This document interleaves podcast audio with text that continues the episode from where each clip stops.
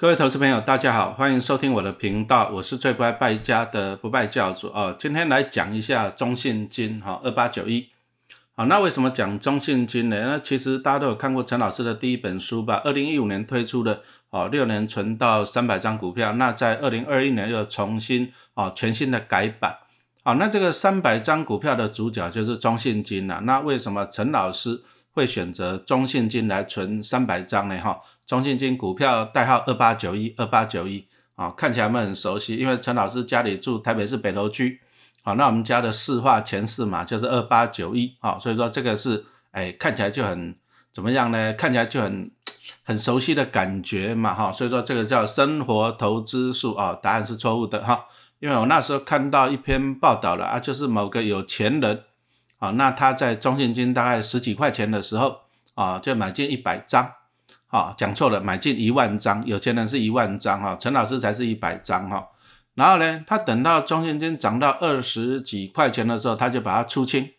好，那他的投资逻辑是这样：第一个，中信金我相信大家很熟悉吧，以前就是中信银的业务嘛，对不对？好，那他在台湾目前有一百五十二家分行，而且他还有海外的分行哈，比如说在全球十四个国家中有一百九十六个海外分行。哦，所以说看起来它是在台湾算是蛮积极布局海外的银行之一的哈。那银行的好处就是获利也算蛮稳定的哈。那当然了，最近在升息嘛，从去年啊到今年在升息。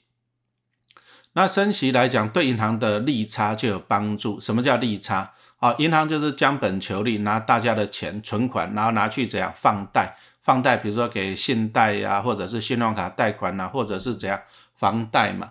啊，那去年到现在，台湾呢，中华民国央行已经升息了五码，啊，一码是零点二五趴，所以五码是一点二五趴。好，那你有没有感觉到你缴房贷的压力变重了？有没有感觉到？当然是有嘛，对不对？好，那当然呢，升息你缴房贷压力重了，那对银行来讲就有好处啊。为什么？因为收到的利息更多嘛，哈，所以升息对中信金的那个银行业务是有利的，哈。那再转回来了，讲那个有钱人，对不对？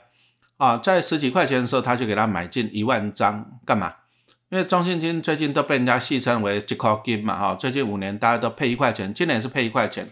所以在十几块买进的时候，那时候殖利率大概有六趴，好，那这个其实配息很稳定的公司是可以用殖利率法来评估的。然后等到中信金涨到二十几块，比如说二十五块的时候，他就把它出清，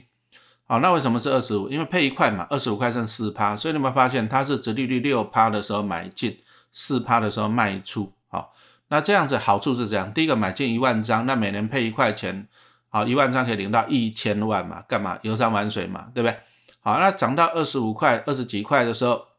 哦卖掉，卖掉赚什么？赚价差，买十几块卖二十几块，一股赚了好几块，一万张赚了好几千万，要干嘛？游山玩水啊，对不对？好，所以说陈老师当初看了就很羡慕这个有钱人哈。那秉持着有为者亦若是啊，哦，所以说陈老师也开始存中信金啊，当初说目标是一百张，后来存到了三百张，好，那我目前大概有七八百张吧，我也忘了，反正每年配股利的时候拿到股利单，我就知道我有几张，好，这个就讲到了存股票的最高境界，就是忘记它的存在，哈，零股利，好，那刚刚讲到的中信金哈，它过去是以银行业务为主哈，中信银，好，它在银行布局非常的。好积极，但是我们刚刚也讲到了，升息对银行是有帮助的，可是呢，降息的哈，所以说你会发现，其实降息对银行是不利的，因为过去嘛，大家你看那个，哦，房贷率很低的时候，所以说一般来讲，金控它都会怎样积极的布局双引擎，哦，就是它不要只有什么银行单一业务了，那万一受到利率的影响太大，那怎么办哈？就会影响，所以说在二零一五年。哦，台湾人寿哈，中信金就把它并进来，成为它百分之百持有的子公司。好，那接着我们可以看到，它过去几年呢，寿险的比重就逐年攀升嘛，哈，因为银行的业务扩展还是有在扩展的啊，但是因为并了中台湾人寿以后呢，哈，这个寿险业务就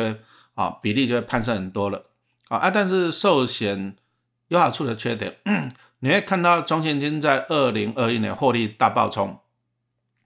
好，那原因很简单，因为二零二零年那时候就碰到疫情嘛，疫情美国联储会就大降息，哎，那刚刚不是讲到说降息对银行的获利会有压力嘛，对不对？因为赚到的利差变少了，但是不要忘了哈，因为它它台湾人寿啊并进来以后呢，所以说台湾人寿是做什么？其实银行的概念都一样哈，比如说中信银，它是拿存款户的钱哈借出去，信贷呀、房贷呀，对不对哈？那这样赚中间的利差。那台湾人寿呢？哦，它是吸收的就是保护的钱呐，保费。然后他把这个保费拿来干嘛？诶，也是拿去投资嘛，哈，比如说投资股票、投资债券，哈。举个例子来讲啊，比如说他给那个寿险那个保护啊，比如说每年给他一点五趴好了，那他拿到资金就去投资，比如说两趴的债券呢，哈，那他两趴扣掉一一点五趴，那台湾人寿还可以再赚零点五趴嘛，哈。所以寿险是这样子，哈。那二零二一年 受惠于降息，降息怎样？降息就是钱放在银行不值钱，所以钱会跑到股市。啊，股市会好，那钱又会跑到债券，哦，债券会好，所以说你会发现呢，降息导致二零二一年你难得看到一个就股债双涨啊。那台湾人寿它就寿险金况都一样，它就持有很多的股票跟债券，那股债双涨啊，它就可以赚到很多的钱哈，资本利得啊，对不对？好，所以你会发现中信金在二零二一年哈大爆冲，获利大爆冲啊，但是很不幸的，二零二二年哈大家都知道了，就是。好，第一个就是美国嘛，通膨太严重了，它就这样降息哦，升息，升息就是把钱怎样收回银行。什么叫通膨？就是过多的资金去追逐少量的商品啊。你看嘛，降息是把钱从银行放出来，那放出来以后呢，哦，大家去追逐商品，那又很不幸的要碰到俄乌战争嘛，对不对？哦，你有没有发现，二零二一年那时候买房子很辛苦，房价很高，为什么？因为利率太低了，哈，钱从银行出来，然后就去追逐房地产了。把房地产这个价格炒高了哈，这样子。那再来了，美国因为通膨太严重了，去年下半年他们动不动就八趴九趴的通膨率，所以美国联储会就大升息哈，在去年升息的十七码，那从去年三月升息到现在已经升息了二十码五趴哦，美国升息也是很恐怖。好，那升息就倒过来了啊，钱放在银行比较值钱了，所以说钱会从股市跑去银行，股市下跌。好，钱也会从债券跑去银行，债券下跌，所以二零二二年我们又看到一个股债双跌，对不对？那这些寿险金控，像台湾人寿啊，啊过去持有很多的股票跟债券嘛，对，那股债双跌，所以说它账面上就有一些未实现的损失啊，甚至会啊蒙受一些损失。那又很不幸的，啊，去年这些寿险金控啊，这些有寿险的啊，有产险的都很很聪明了。啊都卖的防疫保单，这去年赔了两千亿，今年还赔一千亿。这个防疫保单，这个这些产险公司、寿险公司啊，总共赔了三千亿新台币啊！哈，那当然台湾人寿也不能幸免嘛。我记得那时候有出来讲说，一天就要赔五千万啊，就说台湾人寿就大赔钱啊，所以说那获利就大衰退了。所以我们可以看到，在二零二二年哈，那个他的那个台湾人寿那边获利是衰退的，好啊，全部就靠那个银行端了，中信银，因为。哦，升息对中信银是有好处，但是寿险的获利就衰退了，变成负的，那就导致这样，中信金在二零二二年哦，这个 EPS 就大衰退了哈。但是我们要看一个事情了，什么事情呢？啊，很多东西我们要看怎么讲呢？这个是一次性的事件，还是说长期性的？那我请问你在去年哦，那个美国这样升息十七嘛，四点二五帕。这个是长期性的，每年会升息四点多趴吗？几率很低吧，不可能嘛，对不对？银行都倒好几家了，是不是？那再来，去年那个防疫保单赔很多的钱，那请问你，防疫保单是一次性的，还是今年还会那么聪明继续卖防疫保单呢？当然也不会了嘛，对不对？哦，所以说我们可以从这里我们会发现啊，就是说其实哦，二零二二年哦这些大利空啊，其实都是一次性的。那一次性的，那当然就会导致中信金它的股价就大跌嘛，对不对？那再请问你，如果说当你碰到这种一次性的利空的时候，股价大跌，哎，是不是一个好的 timing？哎，请问大家哈，是不是一个一个好的捡股票的时间点哈？我们来看一下，在二零二零年啊，当然那个时候是疫情了，啊，疫情那时候中信建是暴跌哦，跌到十六块多，那大家都知道了，后来就这样，因为降息，好，那导致怎样？银行的获利啊，虽然说中信银获利。啊，可能有点衰退，但是因为那时候股市实在是太热了，所以说他们有一些什么财富管理啊、手续费获利也不错啊，把饼做大。再就是寿险哈，二零二一年看到一个股债双涨，所以呢，你看到那时候十六块多，而且中信金在二零二二年初，为什么是二零二二年初？因为反映二零二一年获利大成长，哎，股价我还记得突破三十到三十一块钱左右哈。那你看这样从低点上来涨了大概一倍哈，所以说金融股啊，有时候你要买在它衰的时候，啊，涨上来就很可观哈。那你再看去年因为美国大幅升息嘛，那升息结果呢，啊，还有没有印象？那时候大盘从一万八千多点哈，跌到去年年底十月多的时候，啊，跌到了一万两千多点哈，大盘也蒸发了六千点哈，也很恐怖了。啊，那时候中线就要跌到二十块。啊，甚至十九块多，可是你看呢，最近也反弹上来，弹到什么二十四块？那你看二十到二十四，啊，也弹了二十趴，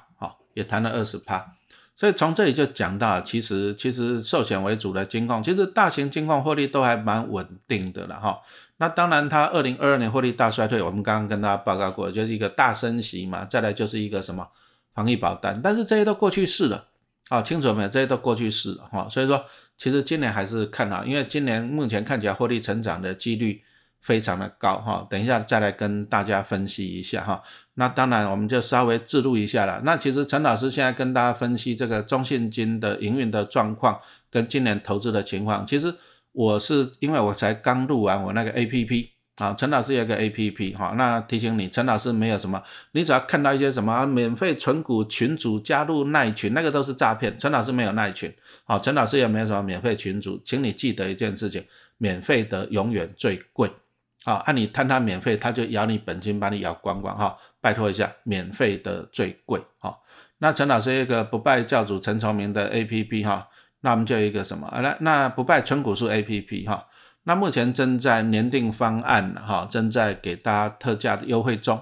好，那我们先来讲我们这个 app 到底有什么好东西、好康的哈。那第一个，我刚刚是不是讲到？我现在跟大家念的哈，跟大家因为 podcast 的只有声音嘛哈。那我这个的哦讲稿，我的讲义就是我今年刚刚开始、刚刚录完的哈，六月份的我们 app 的时事影音课程哈。好，那我们的时事影音课程来讲是这样子的哈，因为实时影音要的就是这样及时性了啊，比较及时。那大家都知道嘛啊，这股票投资要及时嘛，所以说我们每个月哈都会录一篇这个时事影音啊，每个月啊都会给大家录一个时事影音课程。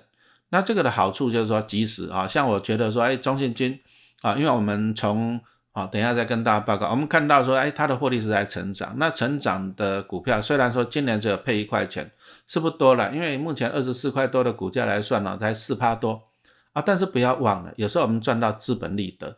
啊，比如说你加它赚个两块，总比股利赚一块好嘛，对不对？啊，所以说你赚到资本利得哈，其实你的帮助会很大。好，所以说我们刚刚讲到说我们的 app 哈，A P P 陈老师 A P P 啊，第一个它有什么实时影音课程啊，那再来就是 A P P 它有什么好处啊？最主要就是说我为什么可以知道说哎，中信金它的获利在成长，这个我们个人哈讲之外要评估还是有一些困难性的。啊，我们个人你要去评估它什么分行的获利啊，然后升息、降息对它的影响啊，寿险那边啊，真的有点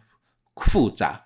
啊。但是 A P P 有个好处，好处是这样，就是我有一个那个啊法人决策系统哈，西曼尼的，那就有很多的法人啊，提供很多的专业的知识啊资讯，那我们就可以看得到，我们就可以分析，按照法人的分析啊，知道说，哎，今年呢，甚至明年的获利是怎么样？哈，那目前看起来是获利是成长的哈。所以陈老师很喜欢，就是啊，从这个获利成长的找啊找潜力股了。那你要怎么知道它获利成长啊？答案就是陈老师有一个法人系统，那他可以预估哈 EPS 的成长率。好，那当然这个法人系统也是不断的在更新呐。有如果有最新的法人啊，最新的资讯啊，比如说如果说假设了啊，七月再升起一次，哎，那法人会去预估。那预估我就知道说，哎，这个到底，哎，这家公司的 EPS 是成长还是怎么样？啊，所以说这个是我们 APP 最大的好处，就是说你不用自己再去乱猜瞎猜，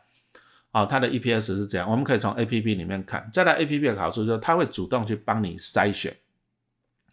啊，你可以去设定哈一些参数啊，比如说过去五年呐，对不对？第一本利比啊，那殖利率多高啊？那获利成长啊，营收成长的，你可以设定。哦，那一秒钟哈，A P P 好处就是它可以一秒钟就帮你抓住体值的优良的公司啊，你可以把它存起来。接着呢，我们会用那个什么本利比法跟折利率法，啊，那帮你评估目前的股价合不合理。那当然有红绿灯嘛哈，便宜啊，合理还是昂贵价。所以你从这里可以看到我们 A P P 的优点啊，第一个就是法人的系统啊，它预估这家公司获利是成长还是衰退对不对啊？当然你也可以自己去筛选哈，因为一千多档股票，快两千档股票，你要怎么知道说好公司，对不对？好，我们就设定了一些筛选的条件，那 A P P 会主动帮你筛选。好，那接着我们还有红绿灯，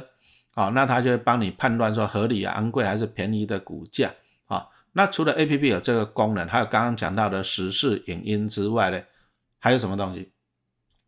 哦，还有我们每个礼拜会推出那个分析文章，哈，这个都是陈老师有在研究中啊，有在观察中的股票了哈。那其实我上一次直播有跟大家分享了，分享几档股票，比如说广达好了，好，那广达陈老师那时候对他有兴趣啊，我买的时候七十几块钱哈，啊，我粉丝团也分享，我买在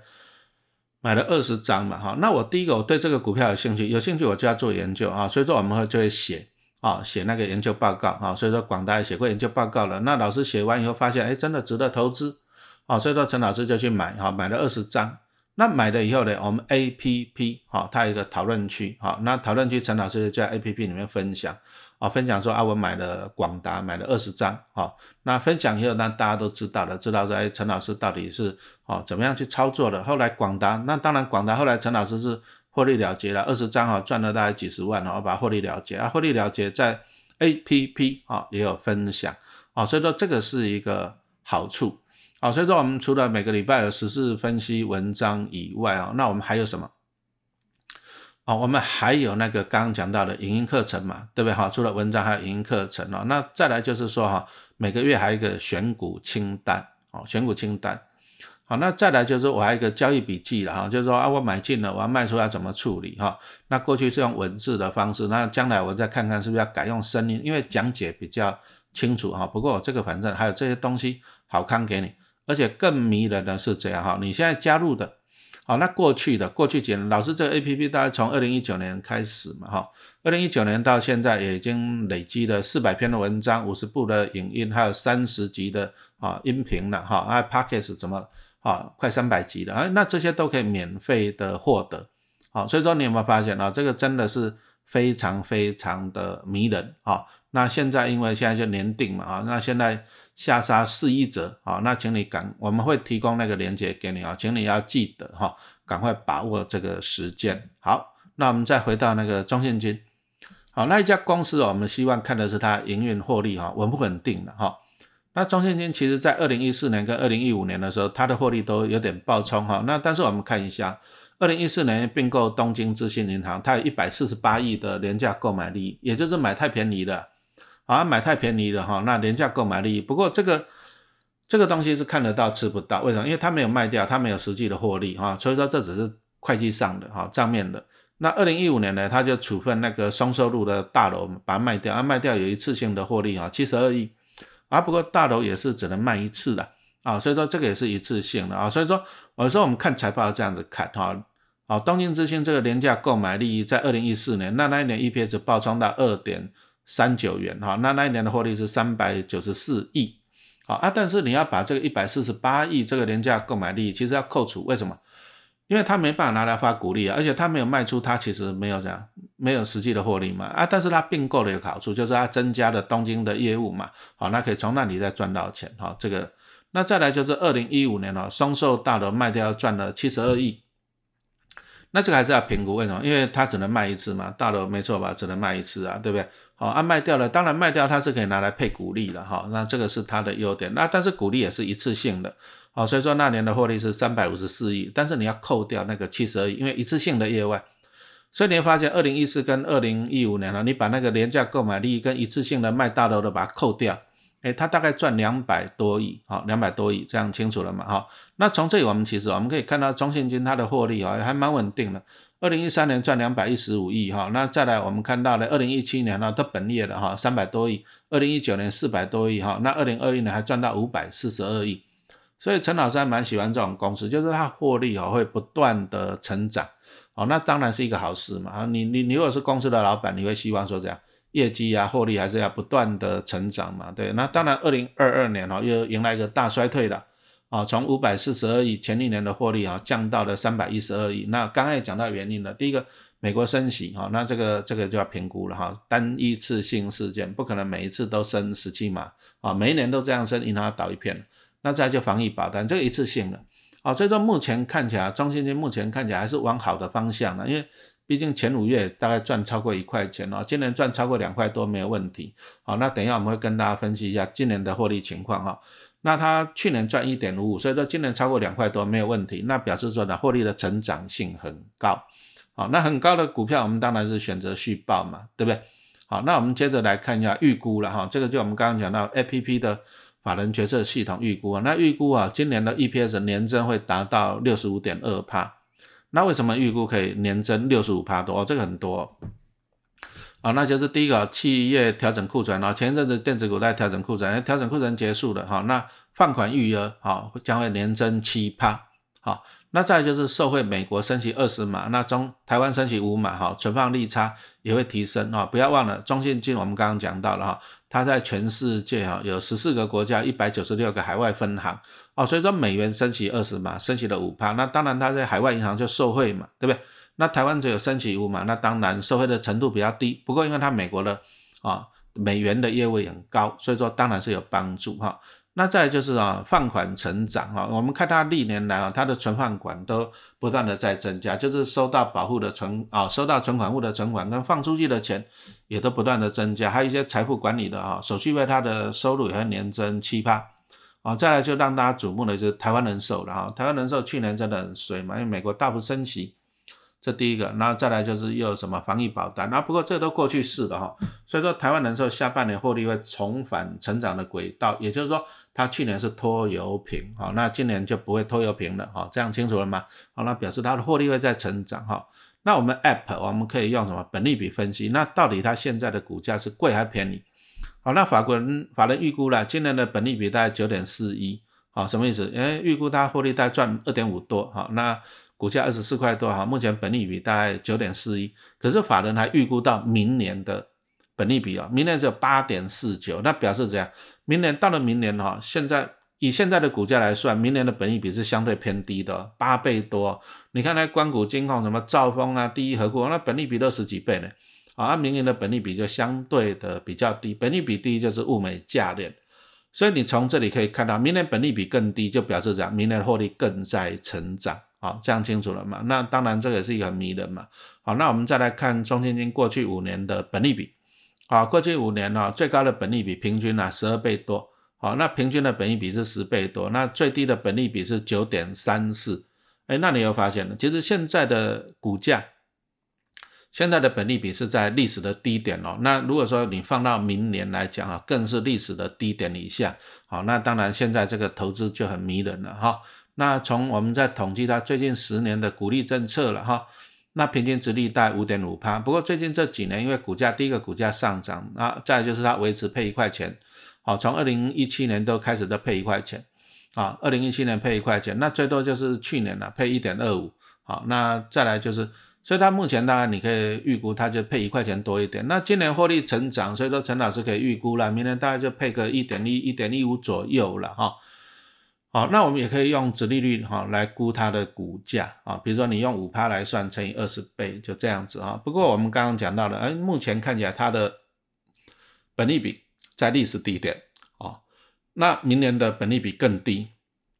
表示明年获利是成长，好，那比今年成长，那今年比去年成长，所以说呢，其实获利成长的股票，陈老师的建议就是续报。啊，比如说今年配块你，你放着零股利，啊，获利成长，它会填全息的几率也比较高，股价上涨你还可以赚到价差。